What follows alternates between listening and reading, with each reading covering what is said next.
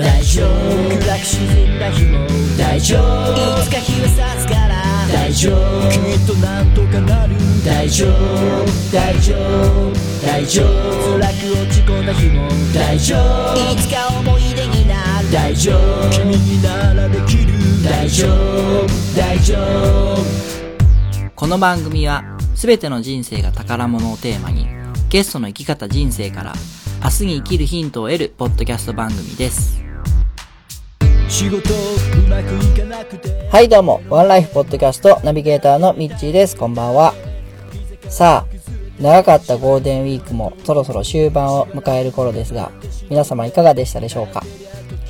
えー今日もですね、えー先週に引き続きまして、えーワンライフポッドキャスト4周年スペシャル記念アーティスト対談の後編をお送りいたします。えー、ギオンさんと藤島ガラスさんによるアーティストらしい対談を、えーお楽しみいただけてるんじゃないかと思いますが、えーまあ、先週はですね、僕の方もだいぶ入って3人で話していたんですけども、今週に関しては、えーよりお二人の深いお話が聞けていたかと思います。えー僕の方もですね、じっくり、えーお話を聞きながら気になったところを質問するような形で、えー進めていますんで、えーぜひお楽しみいただけたらと思います。はい、じゃあ早速後編の方行きたいと思います。それでは本日も参りましょう。第188回、ワンライフポッドキャスト。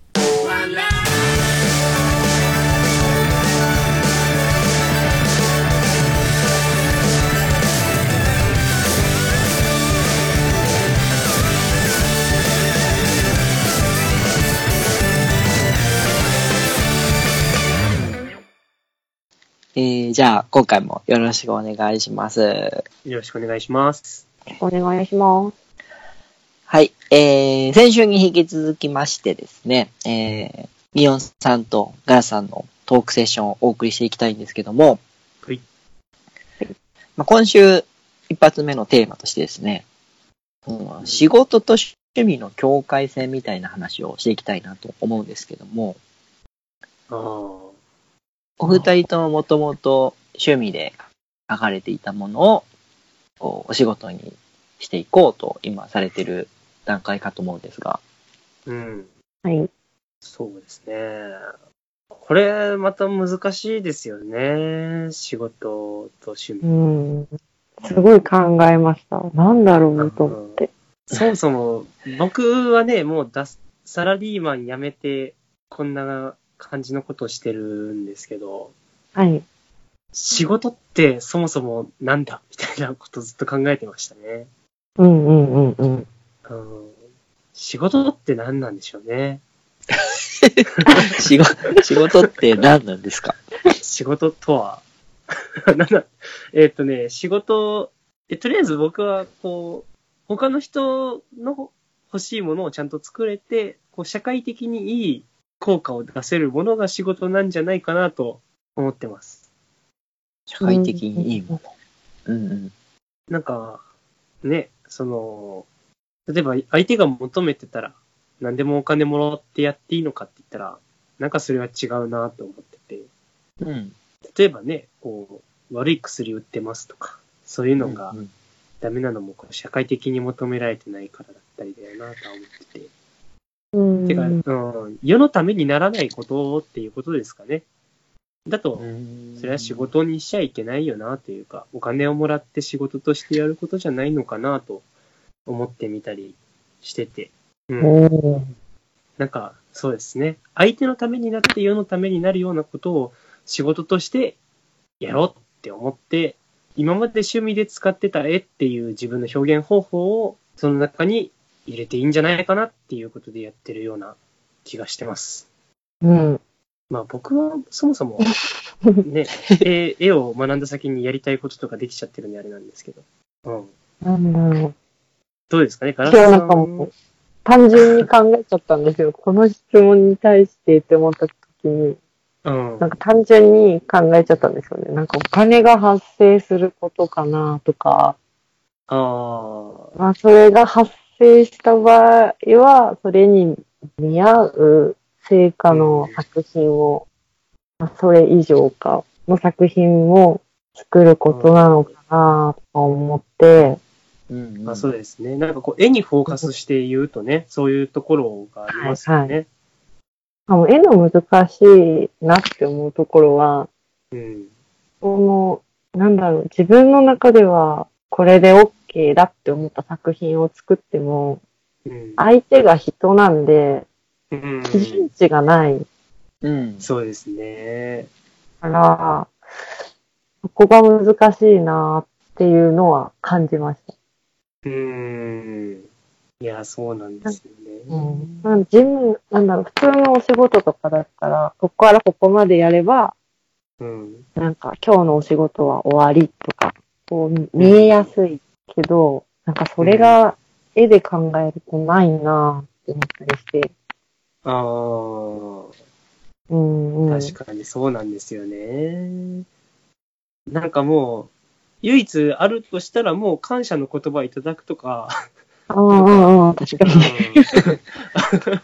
あれ、あれ使ってなんか評判いいんだよ、みたいな 感じの、そういうかん、なんか感覚しかないのかなとは思ったりしますよね。一番嬉しいですね、やっぱり。うーん。うんうん。ですかね、これなんかこのワードで言ったらちょっと違う、こう、切り口で、ちょっと喋ってみたいなと思うのが、この、ど、どのぐらいだったら仕事にしたらいいのかみたいな話って世の中でよく出るよなと思ってうんて、うんうんうんうん。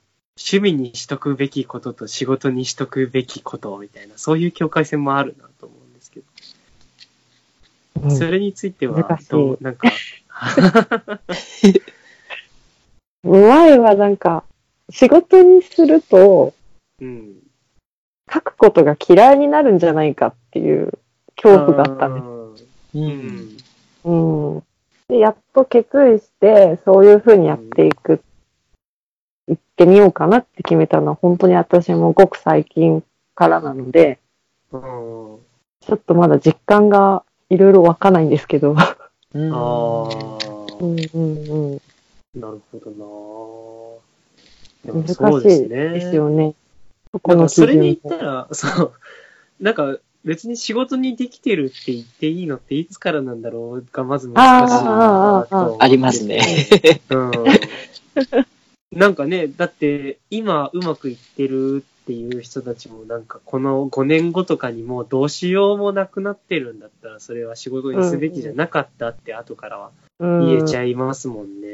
うん。うんうん。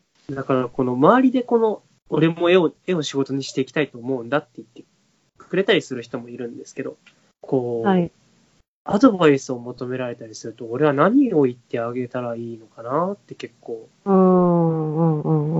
悩んだりして、なんかその人が趣味だった絵を仕事にするんだっていうところに、どういう言葉を言うとかっていうのが本当に難しいなっていうのを最近感じるんですよね。うんうんうんうんうん。なんかそういう人いたりしますか？周りで。自分も、みたいな。え、周りにはいない、いないので、はい。それこそもう逆に聞きたいけど聞く人がいないとか、ああ、なるほどな。はい。そういう部分は大きいですね。うんどうしたらいいんだでも案外 案外絵描き同士ってなんかお互いにこの、ハウトゥーするのってなかなかないなと勝手に思ってるんですけどね。うんうんうん。ないかもしれない。うん。なんか別に自分の絵とは違うっていうことは受け入れるし、その絵にもその絵の良さあるよね、うんうんうんみたいな。ああ、えーそういう風に見ちゃいますね。確かに。なんか思考があの人俺の持ってないももん持ってる、羨ましい、みたいなところで停止するというか。羨ましいになるし、うん私すぐ褒め言葉なんですけど、うん。ムカつくって思っちゃいます。私の中ではすっごい褒め言葉なんですけど、あうん、思っちゃいますね。あ。いや、それ、そうですね。不意にこれからムカつくっていう、もしコメントが来ても、これ褒められてるんだなって思って、はい。あはい。りがたく取るようにしたい。と思い。ます。あの、そこでちょっと入りたい。んですけど、このテーマ考えたときに、うん。あの、僕の中で思ってたのが、アートと、うん。その、仕事として受けてやる絵のうん違いというか、あるじゃないですか。ああ、はい。そうですね。うんうんうん。そのあたり、ギオンさんの意識的にはどうです？えーっと、例えば画家とかデザイナー、イラストレーター、そうそうそういうこと絵師そういうことだったりですよね。えーっと、これに関しては完全に人から聞いた受け売りなんですけど、うんうん。えーっと、写真家の方が言われてたんですね。写真家の人がカメラマン、自分はカメラマンではなくて写真家なんだって言われてる方がいて、へうんうん、その話をしたときに、なんていうのかな、物の運びだけを見れば、結局、こう、カメラマンっていうのは、こういう写真を撮ってほしいとか、こういうイメージのどあのツールとして使いたいっていうものがあって、そこから作っていくと。うん。でうん。写真家っていうのは自分の心の中でこういうものを撮るんだっていう思いで活動をしていって、それがこう世間が評価してくれて、こうお金になったりもするというようなことがあるんですけど、根本的に何かって言ったら、その、人に求められてるからするとか、自分がちょっと生きやすくなるからするとは別のところで、このなんか、なんていうのかな。自分の生活は全然楽にはなんないんだけど、これはやるべきだと思ったんだ、みたいなことをやってるのが何々かっていう、その、例えば画家とかのやつなんじゃないかなっていう話をしてて、うん、そうですね。それが趣味かっていうと僕にはわからないんですけど、ただ僕は結局その写真家の人もそれでご飯を食べていってるし、えーとうんうん結果論ではあるかもしれないですけど、人に求められた。で、社会にとってもいいものであろうとしてその人が活動しているので、趣味っていう言葉では片付けちゃいけないなとか、そういうようなことは思ってたりはします。うん。うん。そんなところですかね。ギオンさん自身ははい、どっちだと？えーっと、そうですね。まあ、一応僕は世の中との関わりでイラストレーターなんだろう。なんだったら漫画家でもありますか。うんうん。うんうん。だと思ってます。まあ、この仕事として名乗るのはイラストレーターだなと。ただ、趣味で絵も描くし、うん、まあ、そこら辺の捉え方、まあ、例えばいいって言ってくれてお金を払ってくれる人がいたりもするので、それはある種画家的な見方もできるかもしれないですけど、うん。ただ自分がこう、こういう人間なんだぜっていうので見せてるのは、この絵で仕事をいただきたいですっていうところを押してるので、うん。俺の絵、うん。うん俺の絵いいと思ったら買ってねっていうスタイルではないから、僕はやっぱイラストレーターだし、へその人にとっていいものを描かなきゃなっていう気持ちがあるので、ーやっぱそれはイラストレーターなのかなと思ってます。ただまあ漫画に関してはこういうものを伝えたいが結構根底にあったりするんで、割とそれはだから漫画家なんだなっていううん気がしますね。うん。難しい。そう回しがぐるぐるするような。藤島さんはどうですかえー今結構それ悩んでるところですね。うん。うん、うん。なんか、漫画も描きたいし、なんかやりたいことがありすぎて、うん。うんう。ん、なんか人からどういうふうにそれが見られてるのかもわかんないし、なんか難しいですよね、この辺は。なんか、確かにそれで言ったら、こう、人からどう見えてるのかってでかいですよね。なんかこの、自分で画家だと思ってやってても、まあ、イラストレーターだよね、うんやってることって言われたらもうイラストレーターなのかもな。うんうんうん。ふと思いましたね。まあ、やりたいことの中で、どれをこう、社会との関わりでやるのかとかもうんうん。あるんですかね。うん。なんか、ギオンさんは結構あれですよね。社会とのつながりを大事にされた上で、なんて言うんだろう。活動されてるっていうか、あ行動しているっていうか、ですね。っていうか、まあ、もともと自分のやりたいことは勝手にあるんですけど、まあ、ただ、世のためになる方が勝手に考えてるんですけどね。ただ、なんていうかな。肩書きを名乗るとか、こういう活動をしていますっていう宣言をするのって、要は人と関わろうとするってことなのかなと思ってて、逆に言えば、あの自分が社会的にどういう人間なのかを知りたい人には、仕事としてイラストレーターとか漫画のアシスタントをやっていますっていうことを言うべきで、じゃあ自分、なんか、擬音っていうやつ自体はどんなやつなのかなって聞かれるときには、まあ、イラストレーターだったり、ロゴデザインしたりっていう、この仕事の話だけじゃなくて、趣味で石を積んでますだとか、そういうのはね、話をすればいいのかなと思ってて、そうですね。なんか、世間との関わり動向をやたらき言葉に使うのは、肩書きである以上、関わるところの話をすべきなのかなってうん気がしてますかね。はい。うんそう なんか覚悟すごいなと思って。覚悟、覚悟なのかな？わかんないですけど。覚悟納得がしたいと。とかは、うん。うん。ガラスさんとしては、なんかその、そこら辺って迷ってるっていうのは、はい。どうなんでしょう？この言葉を使いたいなとかは今あったりはしますか？か。なんか全部しっくり来なくて、あなんかもう新しい言葉作ろうかなみたいな。おーいいあ。じゃないですか。でも結局説明しなきゃいけないんだろうなとか思ったりもして。いや、そうなんですよね。それなんですよね。座右座右の絵描いてます。座右の絵っていう、いや、座右の絵っていうのはね、っていう説明をするっていうね。はい そうなんですよね。それ、難しいですよね。説明がパッてできりゃいいし、説明がパッてできるほどなんかこう、ね、チラシとか作っちゃえばいいんかもしれないんですけどね。難しいですよね。難しいなーって。キョンさんの話聞きながら。なんかはい。はい。えっ、と、ギオンさんの話をと、ガラさんの話を聞いていて、自己肯定感っていうものを捉え方を、がちょっと気になったんですけども、おギオンさんは割と、その、信念があるというか、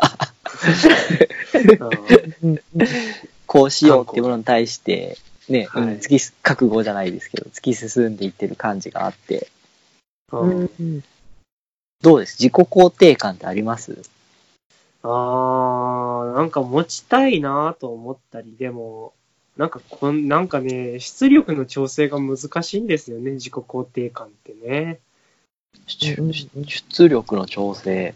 なんかすごい自分肯定しすぎてる時とかあるなと思うし、ああ。あ、なんか今自己肯定感がなさすぎて、もう無駄に仕事ができてないなっていう時もうーんあったり、うーん、もともとそうですね、僕がこういう自分の中でこの信念とかなんとか思って動いてるのは一個そういうところのバランスが普通に保つことがこう、得意じゃなかったっていうのも理由の一つなんかもしれないですよね。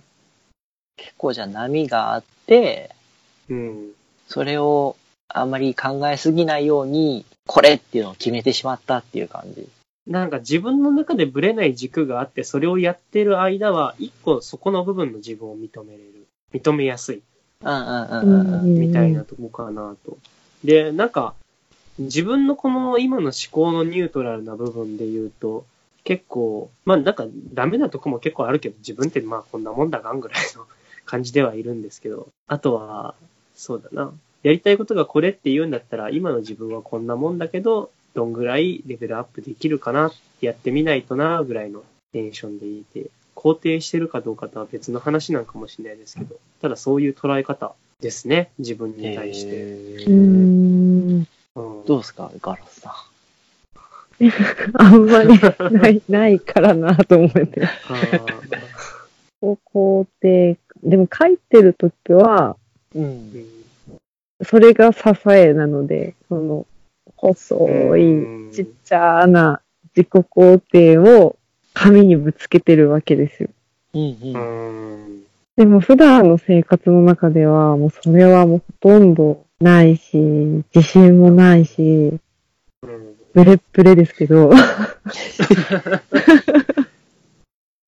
でも書いてる時だけは、うん。本当そこ、それを頼りに書いてるから、うん。その時だけはちょっと自自信持てるっていうか、その時だけ自分の味方で入れるっていうか、うん。ガラスさんにとっては、はい。支えというか、支えですね。命綱的なところもありますよね。はい。もうこれを、プツンって自分でしちゃったらもう何もできない気がします。あ いやいや、そうですね。動くのに自己肯定感はいるんだよなと思いながらう。んうんうん。うん。自己肯定感、そう、なんかね、一番自己肯定感強くいただける時っていうのはもう、それこそ僕、絵とか褒めてもらった時かもしれないなっていうふと思いましたね。この映画めっちゃ好きとか言われたら、ああ、なんかう、すげえ認められた感あるみたいなのはありますよね。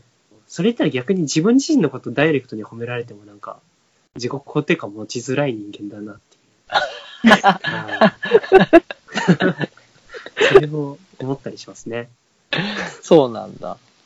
いや、例えば急にイケメンって言われたって、何を企んでやがるって思うわけですよ。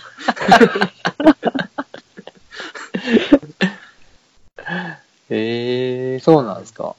あ、でもそこ、それ、うんそれちょっとでも、面白いですね。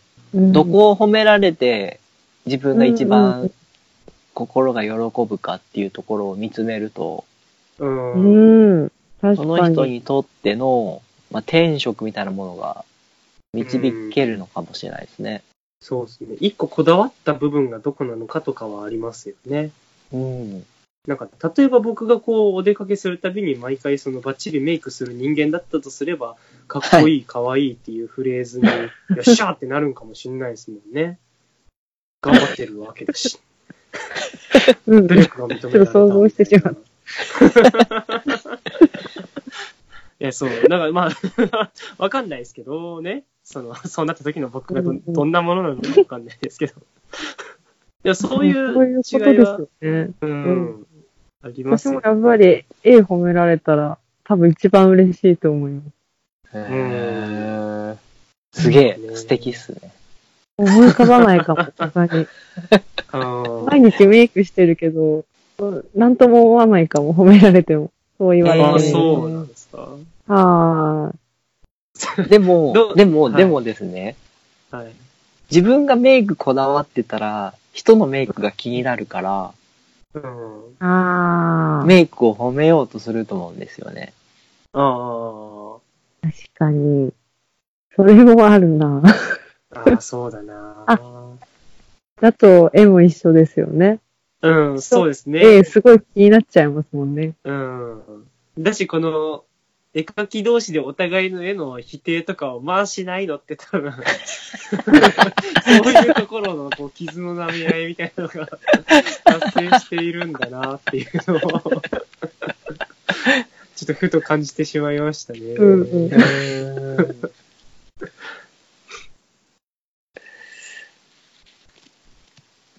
で、ちょっと、はい。最後に、あの、リスナーのアマンさんからの質問をいくつか賜ってるんで、の、はい。お二人に投げたいんですけども。はい。はい。まず、あの、好きな画家さんはいらっしゃいますか？おどう？か。え、ギョンさんいらっしゃいます？これってどうなんですか？イラストレーターとかでうんもいいんその辺画家多分、うん大きくまとめていいと思いますけど。ああ、大きくだったら、なんか絵画で好きな人は、うんうんあの、ポロックが好きで、で、はい漫画だったらやっぱ浦沢先生が好きだし、あイラストレーターだと、ポンって出てこないです。あ。ああ。ギョンさんはいますか？えっ、と、そうですね。画家、画家で言うと、うん。全然くや詳しくはないんですけど、あの、ジャン・オノレ・フラゴナールっていう人がいて、その人の絵はとても好きだなと思ってうーん。はい、見てました。というか、実物を見たときにその人の絵でこう感動した時だったのを覚えてるなっていうのはあります。で、そうですね。漫画家、漫画家で言うともうなんかすげえ人って本当にいっぱいいるよなと思うんですけど、うんえーっと、まあ、さっき言った石田水さん、えー東京グールの作者の石田水さんもですし、あとは、イニオさんですね。イニオさんってわかりますかね？おやすみぷんぷんとか書かあれてる。あ、朝はい。の、あ、そうです、そうです。浅野イニオさん。ああはい。俺同い年じゃないから、あの人。あ、ですか？だった絵も好気がする。きです。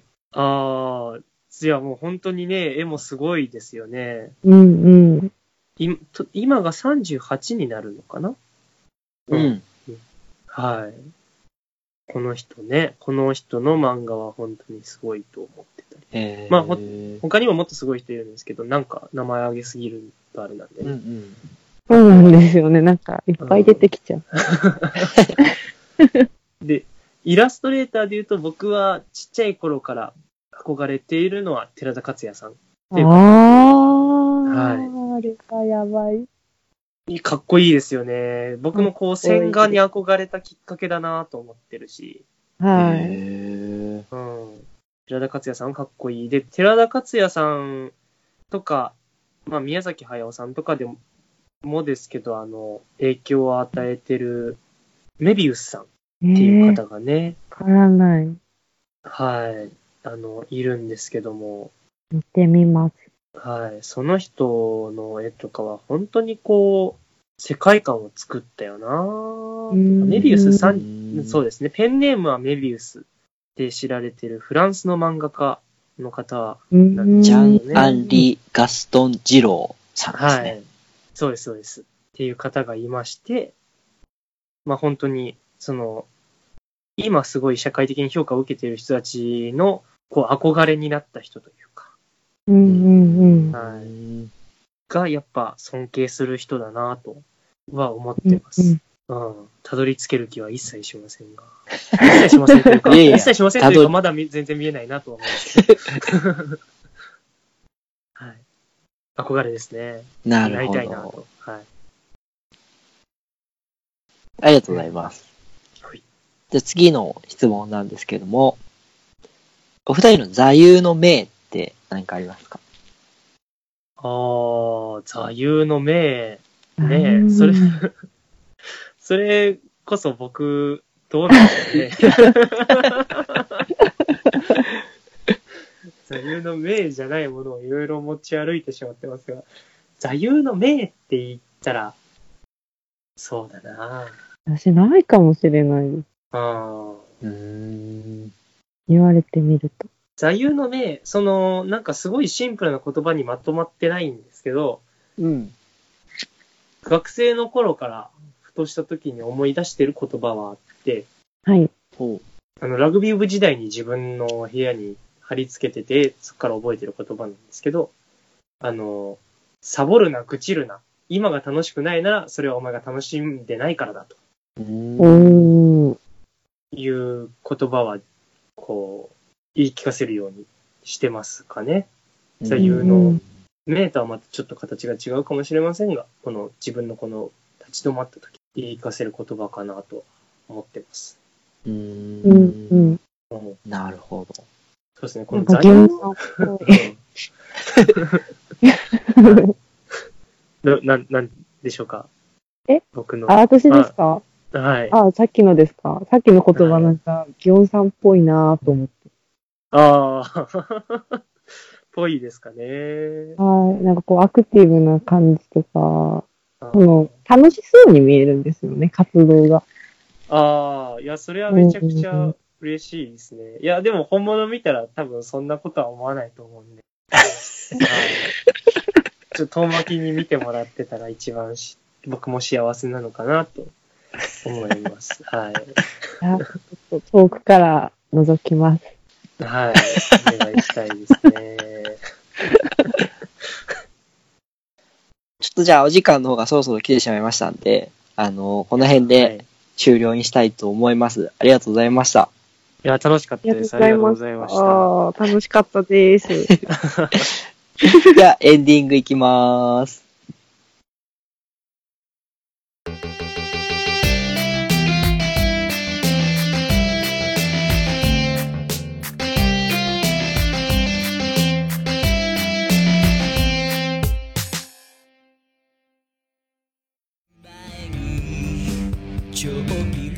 渋みや濁りとなる欠点豆や茶粉と呼ばれる薄皮は機械では選別しきれません。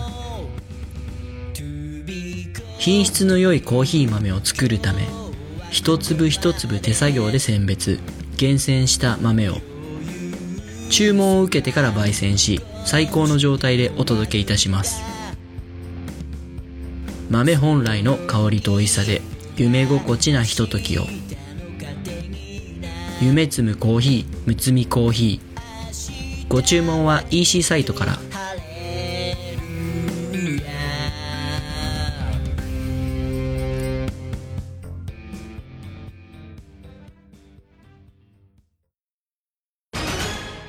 問題です。紀元前の木に土と書いて何と読むでしょう。第2問。あるなしのなしに風と書いて何と読むでしょう。第3問。中心蔵の蔵に粋な人の粋と書いて何と読むでしょう。実はこれ全部日本酒の銘柄なんです。答えが知りたい人は岡山駅前名酒センターまで。選ぶ楽しさを提供します。岡山駅前名酒センター。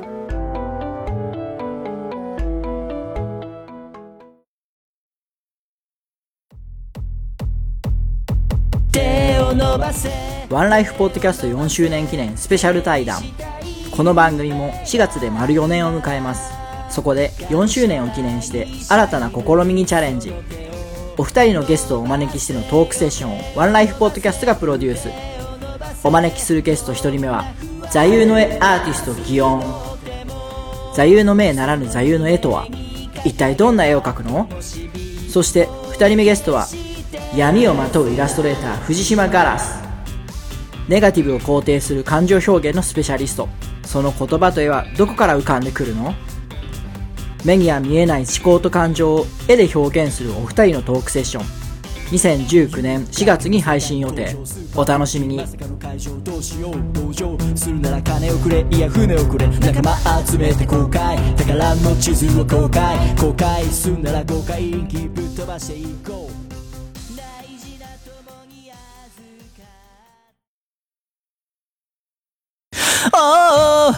溢れそうなこの想いを君の胸へと届けはい、エンディングです。お疲れ様でした。お疲れ様でした。まあです。さあ、2週にわたりスペシャル回お届けしてきたんですけども、ちょっとじゃあ感想などを軽くいただけたらと思います。ですね、感想。いや、もう楽しかったなっていうのと、随分とこの伝わりづらい感覚みたいな話をしまくってたから、こう そうこう視聴者の皆様にはこう、ね、これもあれですね、この楽しませる努力が足りないなと思いながらも、はい。なんかこう、響くものがあったらいいなと思っております。そうですね。はい。はい。受け取る側の問題です。その言い方で締めるか。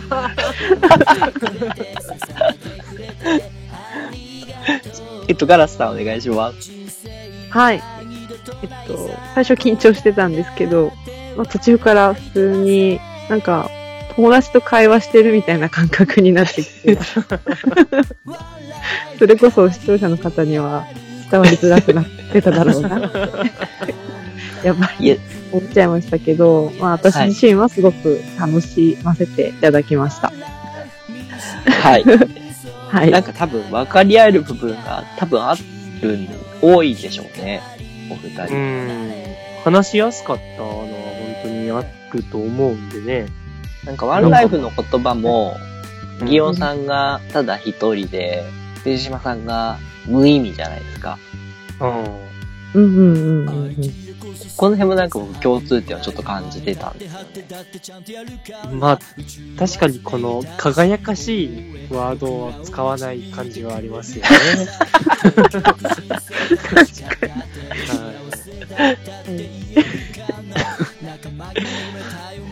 なんで、ちょっと、このコラボレーションがどう作用するかは、リスナーさんの判断次第なんですけど。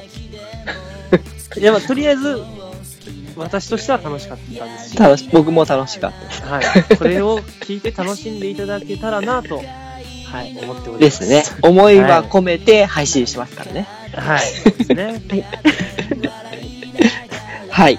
またじゃあ、いつか機会があれば、こんなこともやってみたいと思いますんで、その際はよろしくお願いいたします。ぜひぜひ、よろしくお願いします。よろしくお願いします。はい。じゃあ、最後に、えーゲストの方の宣伝告知などお願いいたします。じゃあ、ギオンさんから。はい、えー、前回と引き続きなんですが、えー、座右の絵という活動をしております。まあ、何度も説明していることなので、えー、と、説明省きますが、気になった方いましたら、えー僕に連絡あるいは、一さんの方に連絡いただけたらと思います。あと、えー、アンマガというノートの中で、僕の連載作品が始まっております。ちょこちょこまあ僕のアカウントの方で宣伝もしていきますが、魔界の酒場という漫画ですので、気になった方いたらぜひ読んでみてやってください。そして、えっと、三つ目になるんですが、えー深夜の美術展というイベントを6月にまた開催します。今回で鳥取開催が4回目になるんですが、えー今回もまた出展者さんを募集しております。毎回10人以上ですかね、出展者さんで集まって、それぞれのこの作品を見てもらいながら人にも触れれるような空間として、えー作っています。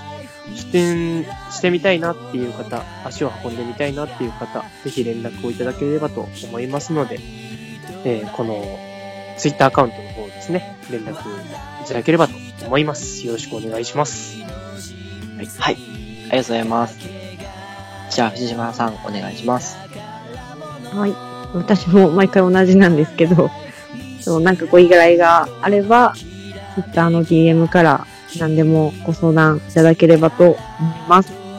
あとは、まあ LINE スタンプの方も 毎回言ってるんですけども、よかったらぜひ見ていただきたいのと、新しく、その、ブースというネットショップの、何ですかね、ブースっていうのを検索してもらって、あの、私の名前を検索で入れてもらったら、多分すぐに出てくると思うので、うん。